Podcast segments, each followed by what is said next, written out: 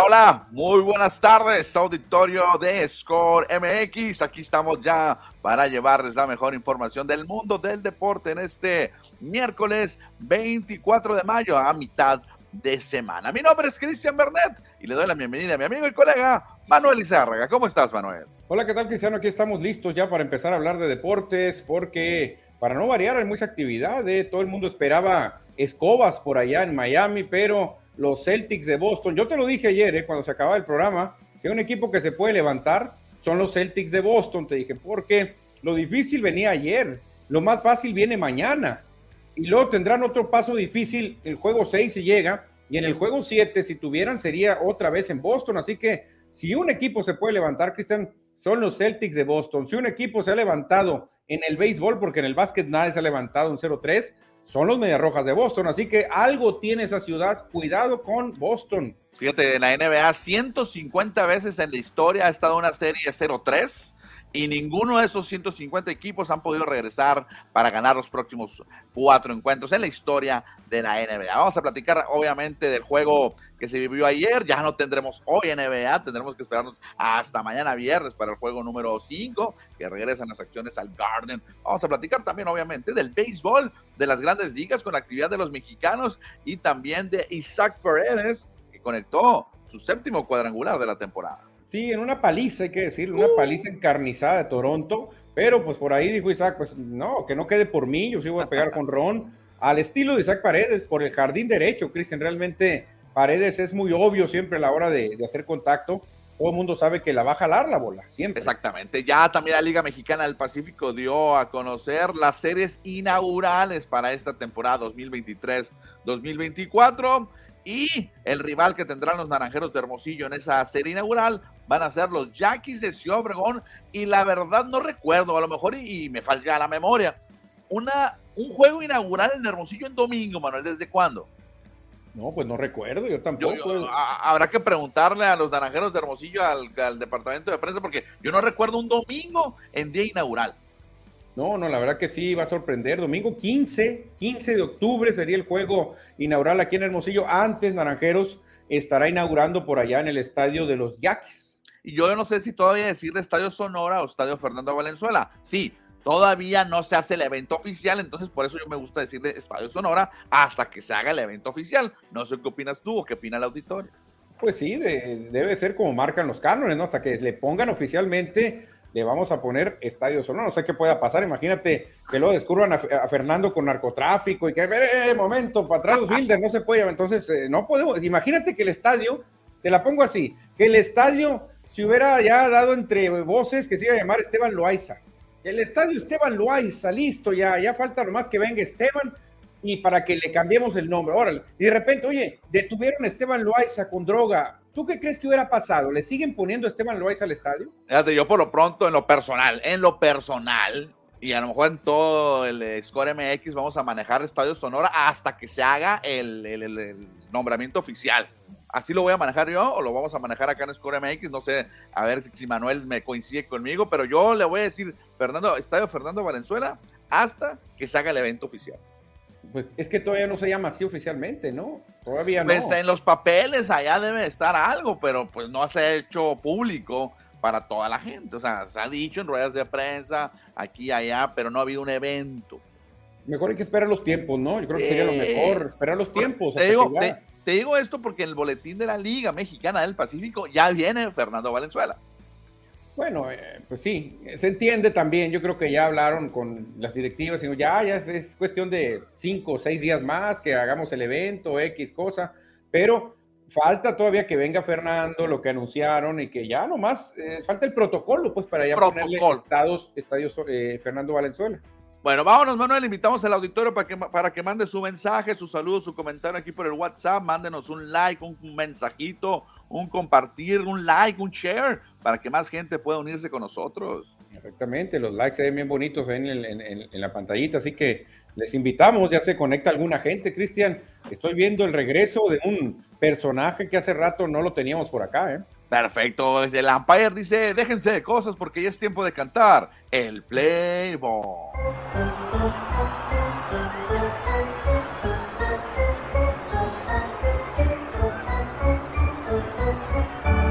Playboy. es tiempo de platicar del béisbol, de las grandes ligas, porque ayer el hermosillense, el de la Mosca, el de Sonora, el de México, Isaac Paredes, conectó su séptimo cuadrangular de la temporada, clase de batazo que sacó por todo el jardín izquierdo. Sí, fíjate, de lo poco rescatable que tuvo el equipo de Tampa, porque Toronto les pegó una paliza tremenda, Cristian, una paliza encarnizada, pero Paredes pues sigue con esa buena cuota ofensiva, ¿eh? siete jonrones para el mes en el que estamos, que apenas es mayo, es muy bueno para Isaac Paredes. Sí, también llegó a 32 carreras remolcadas, que fue la única carrera que anotó el equipo de Tampa Bay en el duelo ayer ante Toronto, que ahorita vamos a platicar más adelante de ese juego en específico. Otros mexicanos que tuvieron actividad, Manuel, fueron en picheo. Aquí aparece el de Nayarit, Víctor González, que lanzó una entrada y un ponche con los Dodgers. Qué bien lo hizo González, ¿eh? Tremendo lo hizo González la verdad que este lanzador está convertido en un demonio, Cristian, en la lomita, y se los hizo nada más y nada menos que a los Bravos de Atlanta. ¿eh? No, no cualquier equipo enfrentó a Víctor González muy bien por el Nayarita. ¿eh? Y por otra parte, Giovanni Gallegos, el de Ciudad Obregón, lanzó una entrada sin ninguna novedad con los Cardenales de San Luis, que se llevaron la victoria ayer también los Cardenales. Esta fue la actividad de los pitchers, pero también hubo mm, bateo de otros jugadores mexicanos, mano. Sí, Joey Meneses, el famoso y se fue de 4-1 con una producida. Alex Verdugo se fue en blanco en cuatro oportunidades con Boston. Y Randy Rosarena, como todos sus compañeros, pues ayer no les fue bien, de dos nada con Tampa. El único que le fue bien y medio bien, bueno, un hit en cuatro turnos, pero fue jonrón de el hermosillense Isaac Paredes. Cambiamos, bueno, continuamos con béisbol de las grandes ligas, pero vámonos con el duelo de los Dodgers ante los Bravos, que ayer debutó este hombre, este joven Bobby Miller, que tiene brazo de fuego, lanza fuego en su brazo, cinco entradas, cinco punches en su debut en las grandes ligas.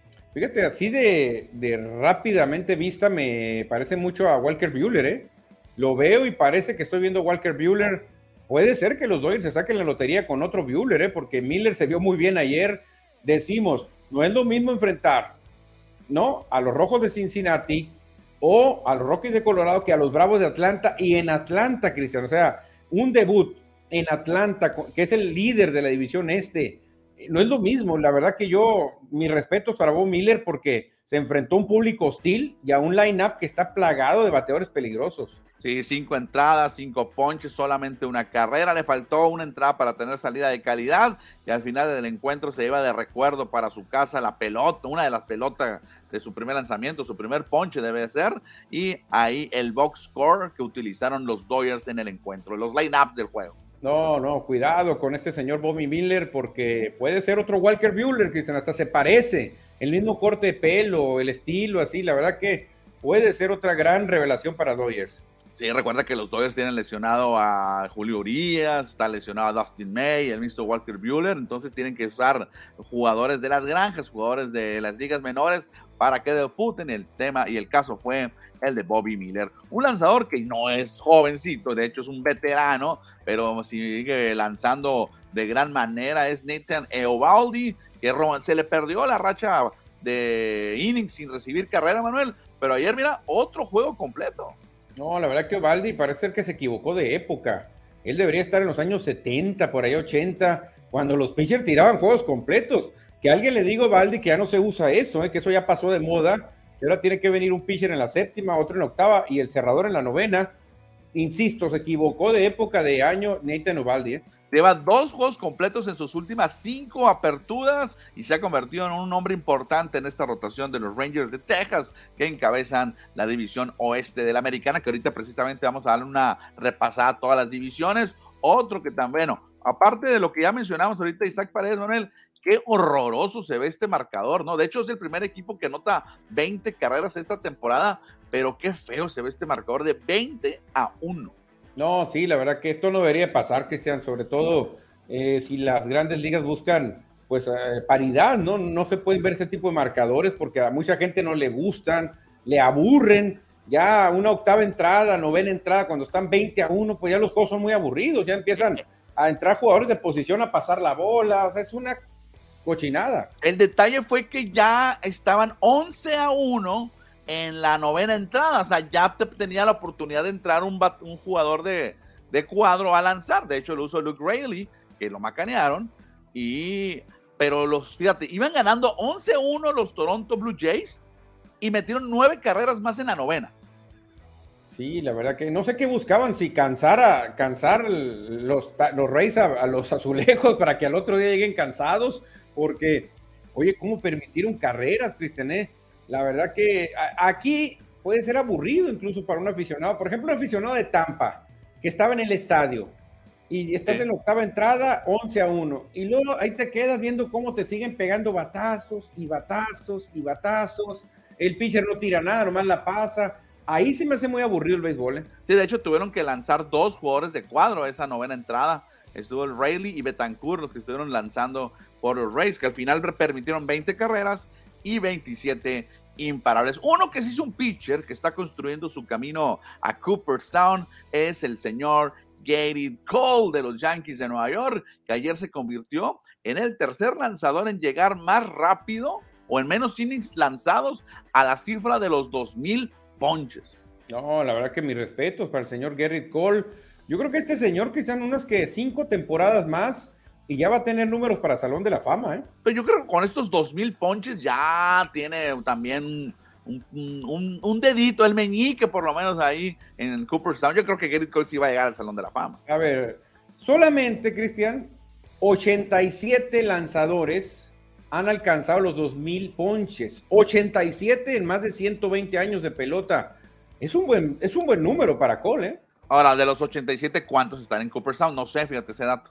No sé, pero debe de haber bastantes, porque ¿cuántos lanzadores habrá en el Salón de la Fama? Muchísimos, ¿eh? Mira, por lo pronto ahí supera a Randy Johnson, que ya está en el Salón de la Fama, en, llegar a los 2000 más rápido. Mark Scherzer ya lo superó, aunque Mark Scherzer sigue activo. Y arriba aparece Chris Sale, y Pedro Martínez, aunque Chris Sale, fíjate, creo que Chris Sale no le va a alcanzar para Cooperstown por tantas lesiones.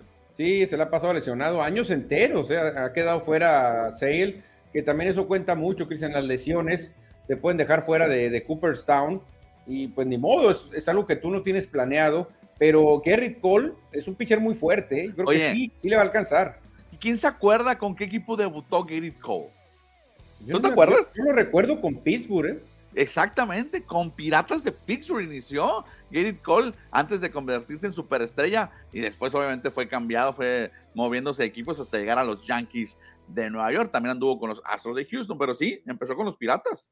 Sí, con Houston pues les dio un campeonato, creo Gerrit Cole, y con los Yankees quiere un campeonato porque al final él soltó la sopa y dijo, yo soy Yankee toda la vida, yo soy Yankee. Oye, otro hito, no tan importante, pero me gustó, la producción quiso meterlo porque le llamó mucho la atención. Ayer conectó cuadrangular Mike Trout y fíjate que empató a Joy DiMaggio en la lista de todos los tiempos en cuadrangulares, 361. Y lo que dijo eh, Mike Trout significa mucho empatar a Joy DiMaggio en esa lista. Lugar número 84, es eh, lejos del primer lugar. Sí, pero mucha gente lo, lo, vio por el otro lado. Dijeron, ya empataste a Di Mayo, muy bien, ahora empátalo en, en campeonatos, en no, ahí nunca.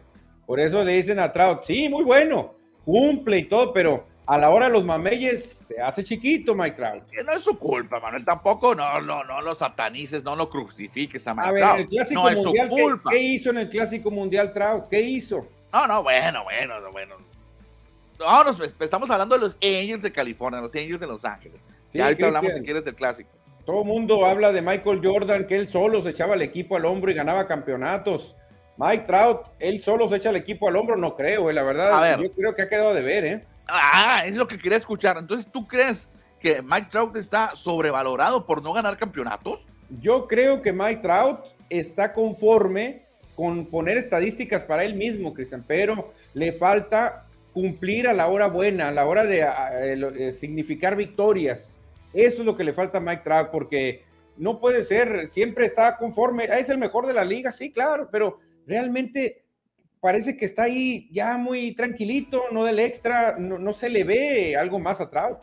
Bueno, ayer por lo pronto Mike Trout con el que se honrón y empata a Joy DiMaggio, el, el Yankee Clipper, un legendario beisbolista. Pero bueno, lejos, lejos todavía de llegar a los 400 y obviamente a los 500, que ya lo colocaría del otro lado, como decimos, en camino a Cooperstown. Un jugador que está teniendo gran temporada en, el, en los últimos juegos es Juan Soto, Manuel. Fíjate, en los últimos 21 juegos, casi casi todo lo que va de, mayo está bateando esto impresionante, 333 de porcentaje y 10 dobletes. Sí, exactamente, ha negociado 10 pasaportes, Cristian, la verdad que ha estado muy paciente en el plato. Juan Soto, que para mí también con los padres ha quedado a deber, ¿eh? Sí, eso sí, se esperaba más de él en su cambio el año pasado. Claro, se esperaba que con él, hombre, el equipo estuviera en primer lugar, y no, están muy lejos de los Dodgers, están lejísimos de los Dodgers.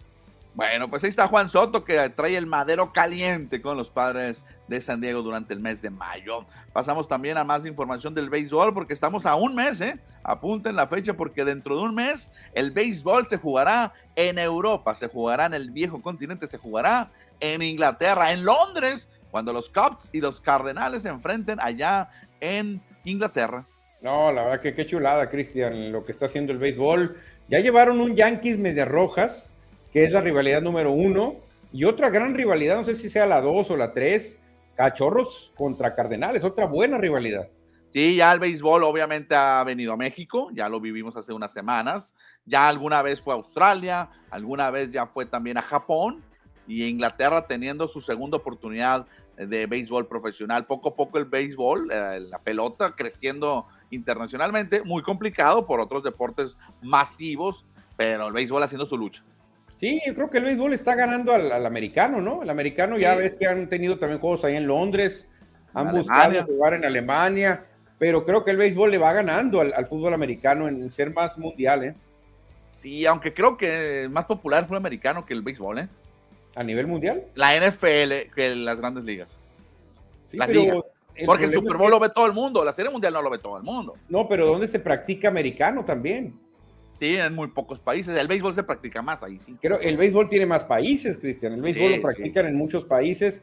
El americano, a menos que toda la gente que practica rugby se emocionen con el americano y se sientan como su deporte también. No, no creo. ¿Qué pasó, Manuel? ¿Qué pasó? No, uno es hijo del otro, son parientes. El, abuelo es el abuelo, el, el, papá es el rugby.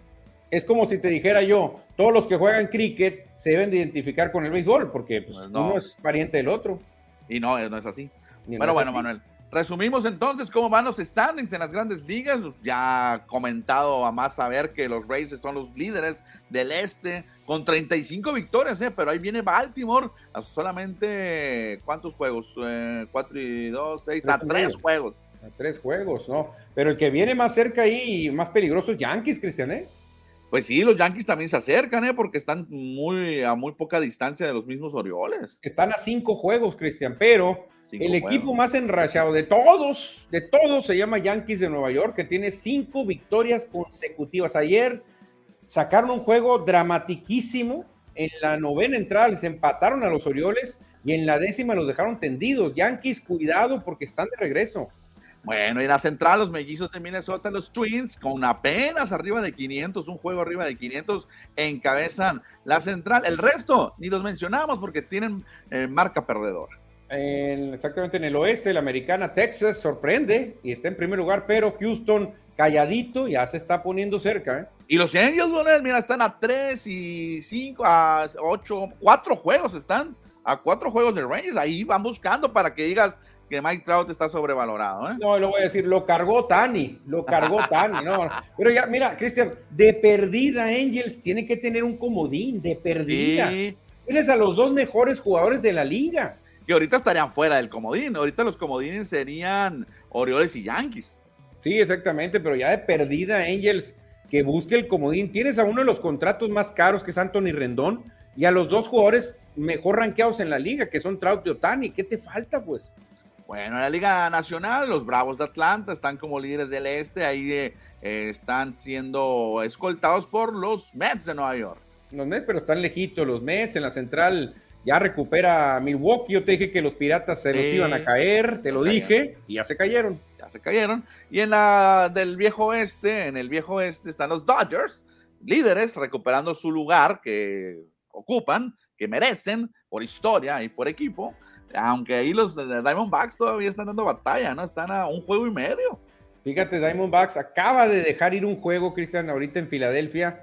Lo ganaban 5 a 0. En la sexta les metieron 3 los Phillies y en la novena les metieron 2 para forzar eh, entradas extras y en la décima los dejaron en el terreno. O sea, Divax dejó ir la barrida en Filadelfia de una manera infantil. ¿eh? Oye, tus Phillies, y nos mencionamos, ¿cómo van, Manuel? No, muy bajo. Ganaron hoy, es la única buena, pero van a tener 23-26 entonces. Pero se pueden recuperar todavía. Claro, claro que se pueden recuperar. Y un ejemplo, Cristian, yo te quiero platicar un caso. A ver. El año pasado.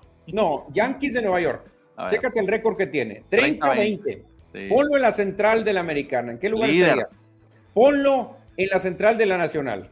Líder. Ponlo en el este de la nacional. Estaría empatado, 29, 29, 19, 30, 20. Estaría empatado. Con los Dodgers. Ponlo en el oeste de la, americana, estaría ahí casi empatado. A un juego. A un juego de Texas. O sea, con los Dodgers estaría en segundo lugar. Sí, o sea que estaba pasando algo curioso. Y te comento lo de tus Yankees, de tus Phillies. El año pasado, acuérdate que andaban bien mal y se recuperaron en la segunda vuelta. Andaban peor que ahorita, ¿eh? Andaban peor que ahorita. Andaban 10 juegos abajo de 500. Están 3 juegos abajo de 500 porque ya ganaron. Ah, cierto. Entonces, este, pues no están tan mal los Phillies, pero tampoco hay que confiarse porque el equipo apenas este, hoy respondió Tria Turner. Ya los abucheos. ¿Abuchearon? sí. Es la ciudad más difícil, Cristian, para un pelotero donde si no rindes rápido te empiezan a Oye, pero la vida las declaraciones, leí las declaraciones de Street Turner y lo aceptó, ¿no? Digo, me lo merezco, algo así es lo que... No, es que es un, es un, caballero, Tria Turner, él nunca va a empezar a reclamar. En una ocasión, eh, Alec Baum, el tercera base de Phillies, cometió dos errores en un juego y la gente se lo comió. Y en la conferencia de prensa dijo, odio este lugar, no quisiera estar aquí, dijo. Y no, la gente se lo comió. Ya después sacó la casta bomb y se ganó a la gente, pero el público en Filadelfia es durísimo, ¿eh? Perfecto, dejamos las grandes ligas, pero seguimos hablando de béisbol porque la Liga Mexicana del Pacífico ya dio a conocer sus series inaugurales y vayan anotando esta fecha porque el próximo domingo 15 de octubre será el juego inaugural aquí en Hermosillo, en el estadio todavía Sonora, cuando los naranjeros se enfrenten a los Yaquis de Ciudad Obregón. Ándale, buen duelo, buena serie para arrancar Domingo, me gustado más en sábado, te soy sincero. Este domingo como que es más de flojerita, pero bueno, es un día inaugural. El, domingo es de día, Manuel, una inauguración de día, imagínate. Habrá que esperar que tiene planeado la, los naranjeros de Hermosillo, la, la, la, directiva. Pues acuérdate que el béisbol se inventó de día. A mí me gustaba, a mí me gustaba ir mucho de día al Héctor Espino. Al Estadio Sonora, pues está más lejecitos y como que ama flojerita ir, pero el Héctor Espino me encantaba ir los domingos. ¿Te acuerdas los domingos de doble juego o no te tocaron? Ah, no, los domingos no, pero me tocaban los días de Navidad, el 25. Y me, nos chutábamos los dos juegos allá en el Héctor Espino de día. No, es que de día, pues de día se inventó exactamente el juego de pelota, Cristian. Este, vamos a ver a Naranjero, porque ya para el 15 de octubre ya no hace tanto calor, ¿no? No, el resto de las series, Manuel, si quieres los leemos. Va a haber dos, va a haber tres juegos en la inaugurales. Va a haber tres, juegos.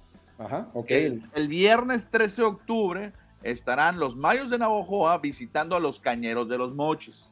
También los Sultanes visitando a los Caballeros Águilas. Y los Venados de Mazatlán allá en Zapopan enfrentándose a los Charros de Jalisco. Esos son el viernes. El sábado 14, este, los Mochis estarán en Navojoa.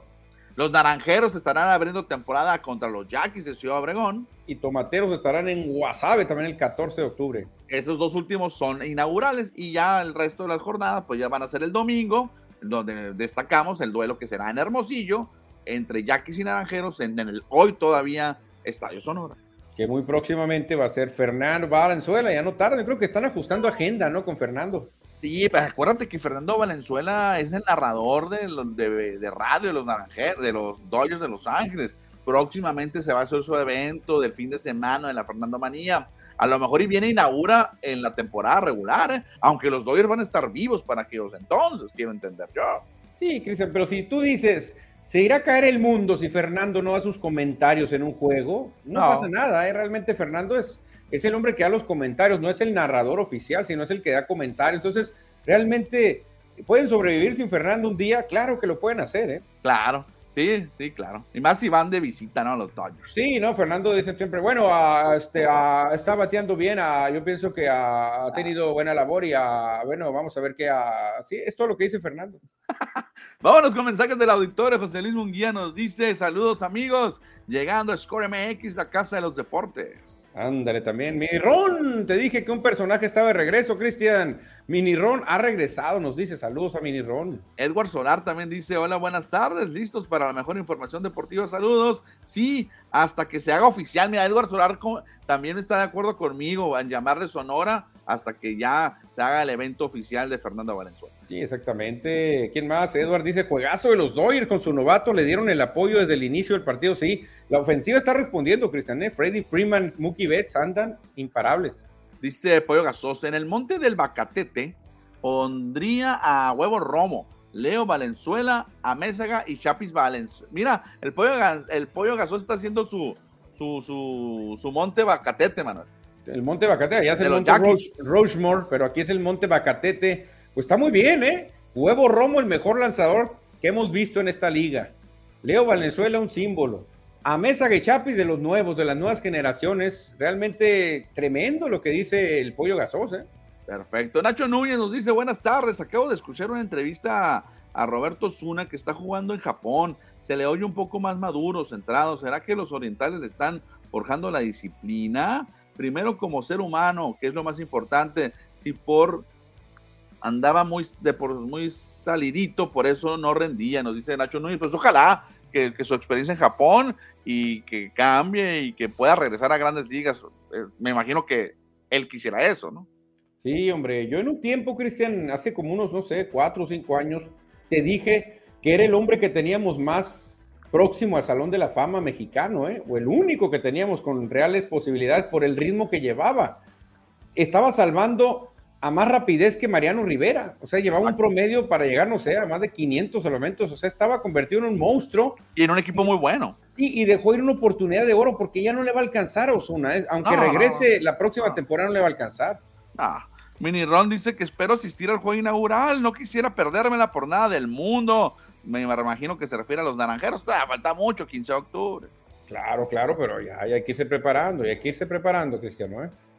Edward Solar, Manuel, dice, el próximo 2 al 4 de junio va a ser la serie Yankees Dodgers allá en Los Ángeles. Ah, qué buena serie, Cristian. Lo que quiere mucho es que sea serie, pero mundial, esa, no, no serie de, temporada. ¿eh? Estuvo cerca hace unos años, ¿recuerdas? Sí, sí, pero fallaron los Yankees, ¿eh? no han podido contra los Astros. Exacto. Bueno, dejamos los mensajes, dejamos el béisbol, porque es tiempo de platicar de las duelas de la NBA.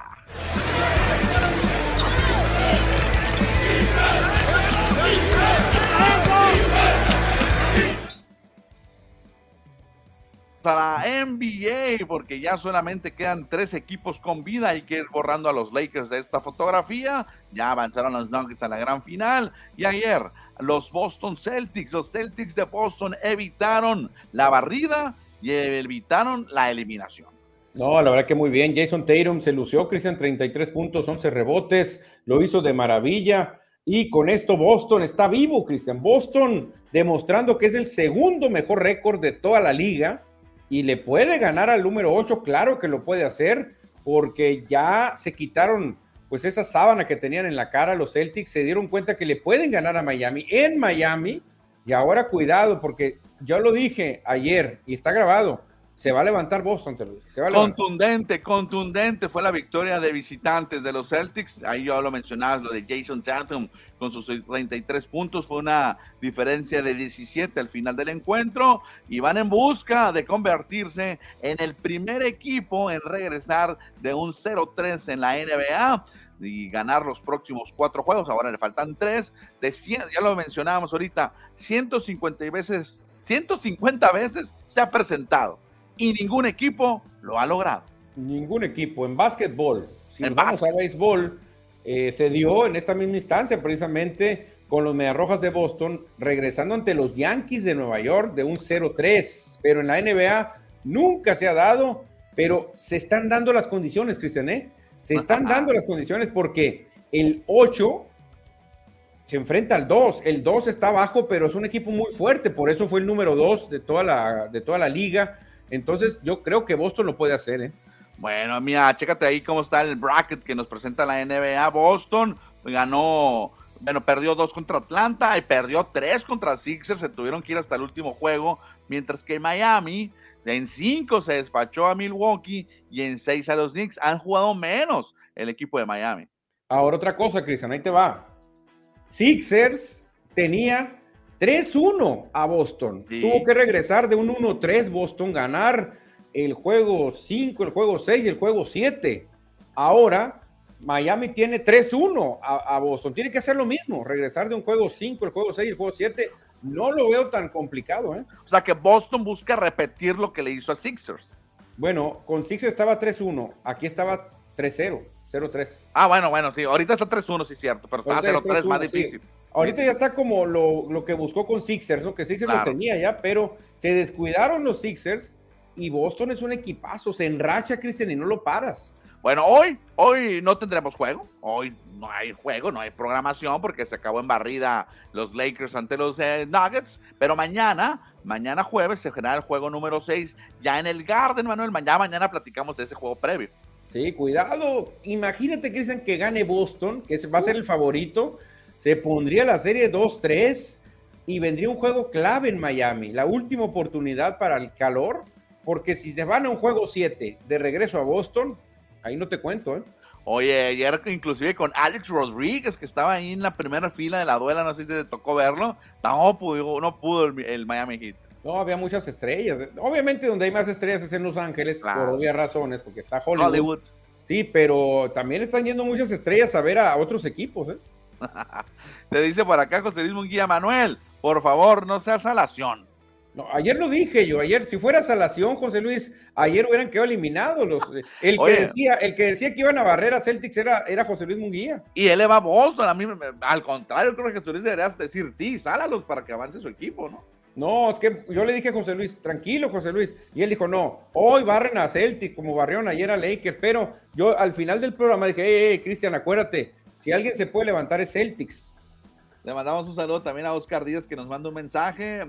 Eh, ya lo leíste por ahí, Manuel. Gracias a, Oscar por reportarte con nosotros. Gracias, hablamos hoy de la NBA y más, hasta hablamos de la NHL, del hockey, porque ayer los Golden Knights vencieron 4-0 a los Stars de Dallas y con eso se ponen a una victoria, Manuel, a una victoria de avanzar a las finales de la NHL por la Copa Stanley. ¿Qué? Chécate el diseño, cómo se tardan en hacer ese diseño, Manuel.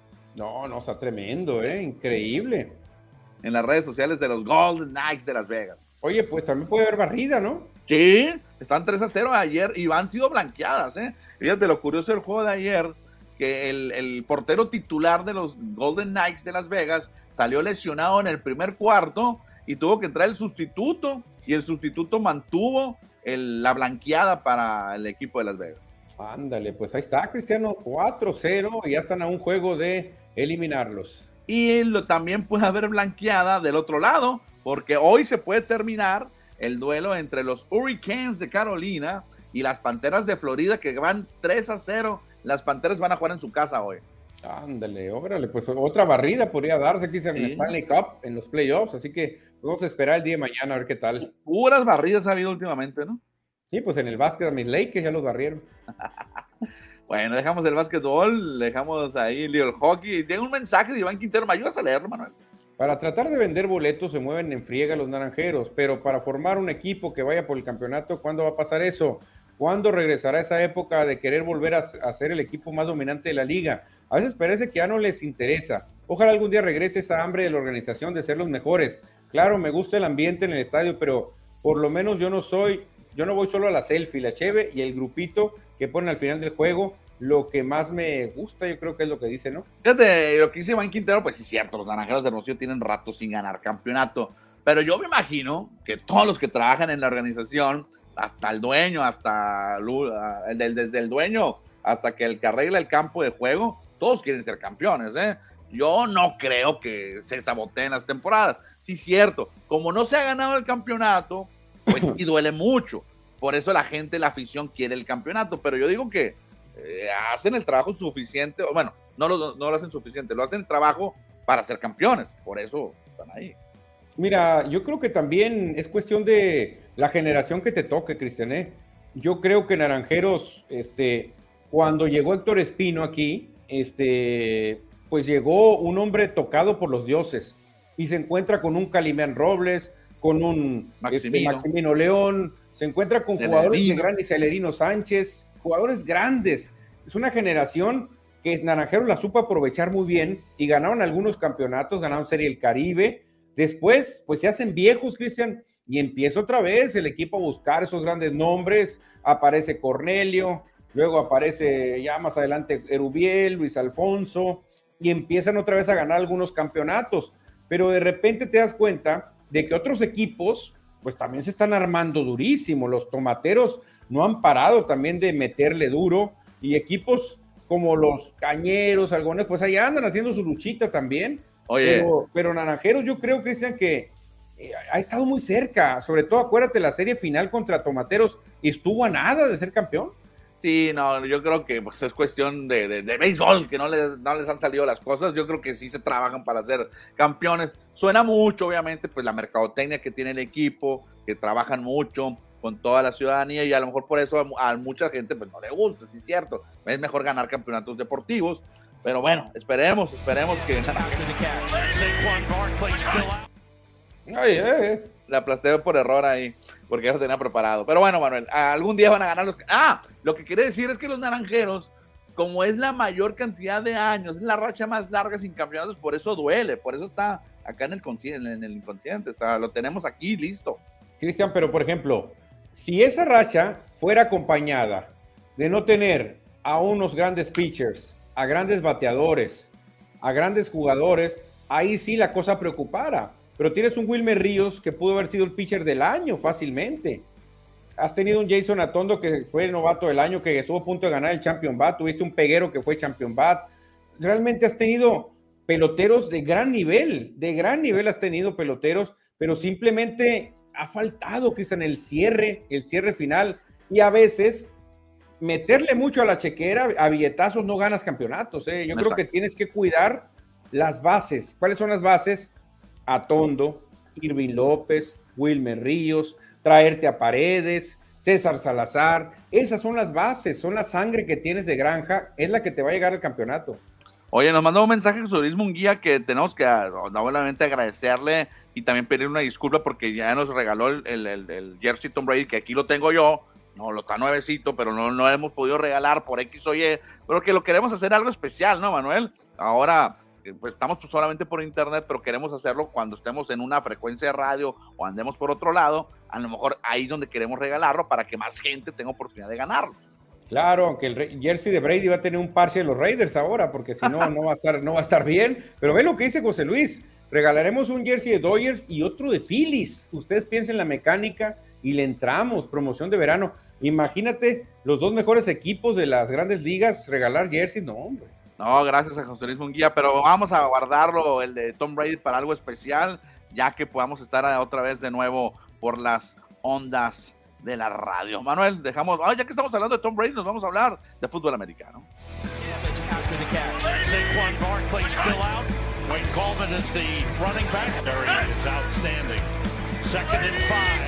Five prácticamente la nota de fútbol americano que vamos a compartir hoy no es de fútbol americano, curiosamente. Vamos a platicar de nuestra mexicana Manuel Diana Flores, que se va a convertir en la primera jugadora, hombre o mujer, en tener algún artículo, alguna memorabilia en el Salón de la Fama del, de Canton, Ohio. Allá en el cantón, que es en el cantón Ohio, Diana Flores, una mexicana. ¿Qué va a tener? ¿Qué va a tener de artículos? El jersey que utilizó. Ah, bueno, vamos a ver contexto. Recuerden que Diana Flores salió en el comercial del medio tiempo del Super Bowl. Lo andan de recordar muy bien. Claro, claro. Pues ese, ese mm, comercial ganó un Emmy. Y entonces, el jersey que utilizó Diana Flores y la pelota que le firma Billie Jean King y de South, el, el cornerback de los Jets, van a estar en el Salón de la Fama de Cooperstown, además de los uniformes que utilizaron algunos jugadores de la NFL que aparecen en el comercial. Ahí están tres. Ándale, fíjate, o sea, qué manera de entrar, Cristian. ¿eh? Gracias primero que el anuncio ganó un premio, ¿no? Sí, ganó el Emmy, el Emmy en Estados Unidos a lo mejor de la televisión de los Estados Unidos. Fíjate, yo tengo un anuncio, Cristian, que, que se me hace una genialidad, no sé si ganó premios, pero cada vez que lo veo me quedo sorprendido. No sé si tú te enteraste si ganó premios, cuando hay una cena de gala y que de repente Marshawn Lynch le quiere dar una probadita al pastel y se cae un balón y queda suelto. ¿No te acuerdas de ese, de ese anuncio? de hecho, creo que previamente ha sido uno de los mejores. No sé si ganó premio, eh, también te la debo, pero fue muy buena comercial porque aparecen muchas estrellas y ex estrellas de la NFL. Y recordando jugadas muy buenas, también en la Inmaculada Recepción, por ejemplo, el balón de repente queda botando y llega Franco Harris y la rescata como la Inmaculada Recepción y se va corriendo. En paz descanse ya, Franco Harris. Ya murió Franco Harris, pero sale Joe Montana, sale Peyton Manning haciendo un pase. No, no, no, ese, comercial está de lujo, de lujo. ¿eh? Bueno, vamos al comercial de Diana Flores. Entonces está su jersey que utilizó, ahí lo vemos el número 33. El balón firmado que también está ahí de Billie Jean King y también de South Garden, el cornerback de los Jets. También el disfraz de oficial de seguridad que utilizó, que utilizó Jalen Ramsey. El traje de botones que usó Aidan Hutchinson y el disfraz de loro de Davante Adams. Ahí está, Manuel, todo lo que utilizó está, estará exhibiendo en Canton, Ohio. Fíjate que qué curioso hasta dónde llegó un comercial, ¿eh? ¿Cómo con un comercial te metes al Salón de la Fama de Canton, Ohio? O sea, ¿cuántos jugadores han querido tener algo ahí, Cristian? Y con un comercial que no es parte del juego, es una promoción, te metes de esa manera. Lo interesante saber, conocer, yo lo desconozco, eh, a lo mejor en Estados Unidos o que haya ido a Canton nos puede decir si haya otro artículo o algo de un mexicano. Sabemos no hay ningún mexicano en el Salón de la Fama de la NFL, pero a ver si hay otra cosa de otro mexicano, ¿no? No sé, yo creo que no. No, muy difícil. En donde sí sabemos que ahí es en el Salón de la Fama de Estados de, del béisbol, ¿no? Sí, sí, sí, sí, claro. Ahí está, está la, el jersey de Espino, creo. Bueno, pues ahí está Diana Flores que hace historia y la primera persona, hombre o mujer, en tener algo en el Salón de la Fama de Canton respecto al flag football, al fútbol americano de bandera. Vámonos con más información. Esto, Manuel, si quieres lo comentamos, ya tenemos un poquito de tiempo, pero ¿qué te parece ahora sí para desglosarlo un poquito más? Pues es que, mm, como tú dices, Cristian, dejan muchas dudas, ¿no? Porque pues, obviamente poner al mejor de todos los tiempos de cada equipo, pues es muy difícil, ¿no? A ver, es muy difícil. Vámonos uno por uno y tú dices sí o no tú dices uno y yo digo otro y así nos vamos, ¿vale? Para no tardarnos vale. tanto. Larry Fitzgerald, yo creo que sí. También. Matt Ryan de Falcons, puede ser. Ray Lewis de Cuervos, yo creo que sí. También coincido. Bruce Smith con Buffalo, no. Creo que yo, yo Kelly tiene mayores. Bueno, puede ser, sí, Kelly, puede ser Turman, Turman Thomas. Eh, ahí podría ser, pero, pero Bruce Smith, pues bueno, ah, le gusta la defensa a esta persona. Panteras de Carolina, Cam Newton. Coincido, creo que sí, ¿no? Tuvo un temporadón, pero bueno, no ganó supertazón, pero está bien ahí. Chicago Bears, Walter Payton, sin duda es el mejor. Eh, Bengalíes de Cincinnati, Anthony Muñoz, es un liniero ofensivo, y creo que va a ser el único. No sé si le puede pelear el Boomer Esiason, ah. Chris Collinsworth, ¿Quién le puede pelear ahí? No, creo que Anthony Muñoz sí le gana y acuérdate que tiene sangre mexicana. Con los Browns, Jim Brown, que acaba de fallecer hace unos días, pues ahí sin duda el mejor jugador.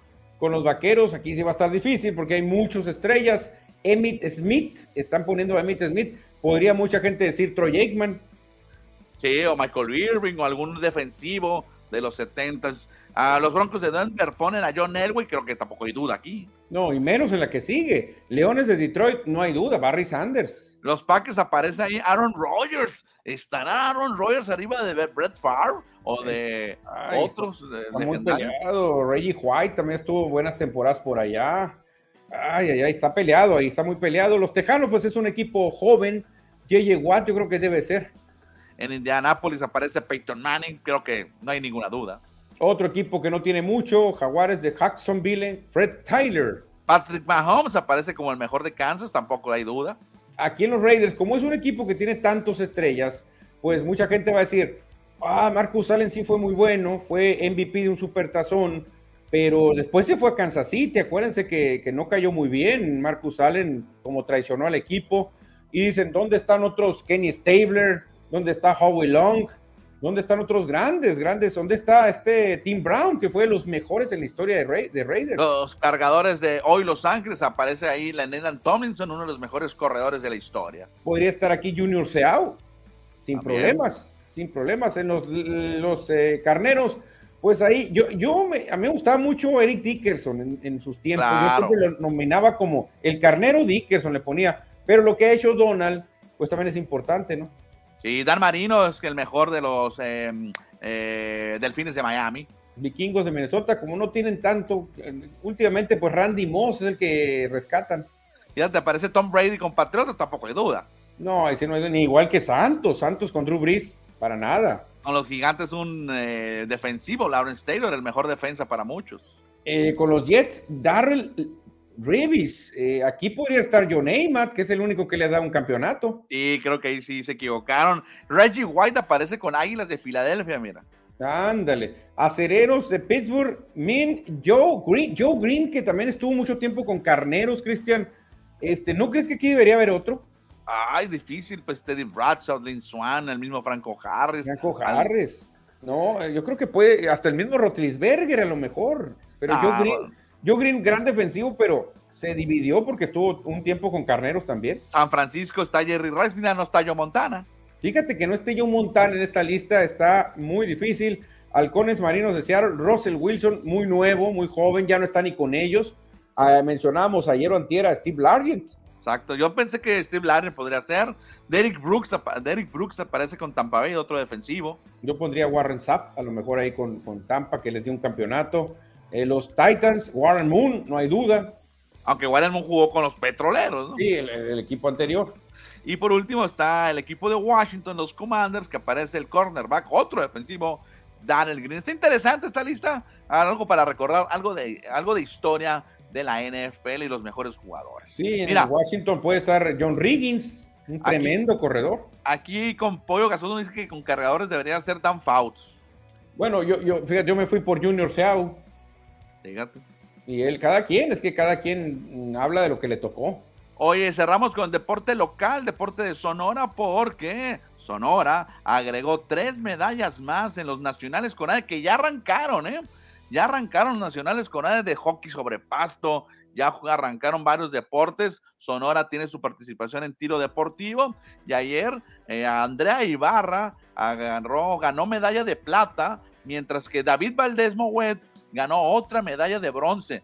Y el equipo femenil, integrado por Daniel Orantes, Paloma Acosta y Sahara García, ganaron medalla de bronce. Así es que una plata y dos bronce en tiro deportivo. No, perfecto. Mogueta anda tremendo, Cristian, ¿eh? Ya sumó otra medalla, ahora una de bronce, había ganado el oro. Anda tremendo, ¿eh? Exactamente. Y por último, Manuel, cerramos con la actividad del cruce de Bahía que se llevó a cabo el domingo allá en Bahía de Quino, donde hubo la participación de más de 300 nadadores cruzando esta, ya se está haciendo un evento tradicional, van 16 años que se lleva a cabo. Sí, la verdad que es una tradición, Cristian, hacerlo y se ve muy bonito, este, toda la mancha de corredores, de, nadadores eh, tratando de llegar primero. La verdad que qué bien. ¿Qué edición dice ahí? La, ya la, ¿Era la que dijiste? ¿La doceava, treceava? Dieciséis. Dieciséisava edición, tremenda, ¿eh? Este, este evento fue reconocido Rigoberto Flores, Manuel, que es coach de, atletismo. sí, Rigo Flores, sí, claro, Rigo Flores que se alejó un ratito de, las carreras, pero ya volvió. Fíjate, la campeona en la rama femenil fue la triatleta Sofía Jacob y en los hombres fue Daniel Velázquez, fueron los ganadores. No, no, no está nada fácil, ¿eh? nada fácil el cruce de Bahía. Perfecto, pues felicidades a los ganadores del evento. Y ya estamos prácticamente cerrando el programa de hoy, Manuel. Vamos a leer algunos mensajes del auditor. Hoy no vamos a hablar de fútbol, mira, para que veas. No, pues no hay nada. en, cambio, en ESPN, en Fox Sports, no paran de hablar de eso. Todo el fútbol habla ahorita que se, una uña trae mal un, un, delantero ahí. Iván Quintero nos dice, hay que aclarar también, a ver, a ver, deja aquí. Hay que aclarar también el por qué apareció en ese anuncio ella. Fue la que lideraba el equipo mexicano que le pegó con todo a los Estados Unidos en la final de fútbol flag o de flag football, una disciplina que cada vez está jalando más. Sí, exactamente. México ganó medalla de oro en las mujeres, medalla de bronce en los hombres en los World Games. Son los deportes que no están en los Juegos Olímpicos y tienen que hacer sus eventos para tener exposición. Pero sí, esperemos que un día el flag entre al, a los Olímpicos. Sí, tiene que entrar, tiene que entrar. Yo prefiero que entre el flag a que entre el skateboard, por ejemplo. Claro. Sí, porque la verdad, o el breakdance creo que iba a entrar también, que iba a entrar ahí. Que, que no... El breakdance está aquí en, en, los nacionales con no sé si en el, en el, grande, pero en los nacionales de México sí están. Pues el breakdance que nos tocó bailar a nosotros hace 30 ti, años, volvió, ti, ¿eh? volvió el breakdance, Cristian. Y, y Sonora tiene competidores, ¿eh? Van o sea que en el 2045 puede ser que haya reggaetón en las Olimpiadas. Oh, lo bueno que a lo mejor ya, ya, no va a existir en aquel tiempo. Que digamos, vamos a hacer un concurso de corridos tumbados, órale, en las Olimpiadas, a ver quién nos baila mejor. No. ¿En qué año estás diciendo? 2045. ¿En qué año estamos? 20? No, espero todavía estar aquí. sí, espero estar todavía. Bueno, te pasaste un poco, ¿eh? Sí, yo pensé que te había sido muy arriba tú. Sí, no, pues está canijo. A ver, dice por acá Pollo Gasos, pero si en el monte del Popocatépetl pondríamos a Hugo, Fernando, Julio César y Chicharito. No, Chicharito no, ¿cómo crees? Como que falta uno, ¿verdad? Porque toda la vida hemos Checo. dicho, uh, el Checo, ¿cierto? Ahí está, Checo Pérez. Faltaba uno, pero el Checo es. El Checo, ¿cómo no? Ese último es cura. Ah, qué bueno. Ah, y luego dice, Checo Pérez está bien, dice. No, che yo creo que Checo sería el cuarto, ¿eh? Definitivamente, sí. Checo Pérez. Dice Minirón, ayer por poco los halcones nos vencen. Bueno, ay, gracias Minirón por comentarnos este tema. Y ya dice Pollo Gasoso al final, Manuel. Con cargadores para ah. mí más Dan Fouts. Ah, ya nos había dicho esto, ¿eh? Y Edward Solar dice, Jacob va a usar el número 8, nos dice. ¿Quién será? Josh Jacob. Jacobs. El, el, receptor de los Raiders. El corredor, sí, pero el, corredor, el 8, qué raro, el 8 no es de un corredor, ¿eh? No, ya podemos utilizar cualquier número, bueno. Sí, no, pero en mis épocas no, tienes que usar y seguir ahí, ¿no? Y nos dice José Luis Munguía, juego legal, cantó la gorda, vámonos, ya hace hambre, sí, yo me estoy muriendo de hambre, ¿eh? me muero de hambre en este momento. Sí, mandó un mensaje José Luis Munguía sobre a los ver. rayos, pues por a causas de fuerza mayor, ahí pues no, no, no, no tenemos mucha cobertura con los rayos, Cristian. No queremos, no queremos hablar de más y no lo decimos, no, para que no se enteren, pero no hablamos de rayos aquí. No, aquí, aquí no, cuando hay lluvia solamente. Exactamente. ¡Vámonos! Pues listo, vámonos, señores, nos vemos. lo podemos decir en persona cuando los veamos, pero aquí en el audio no lo vamos a decir. Adiós.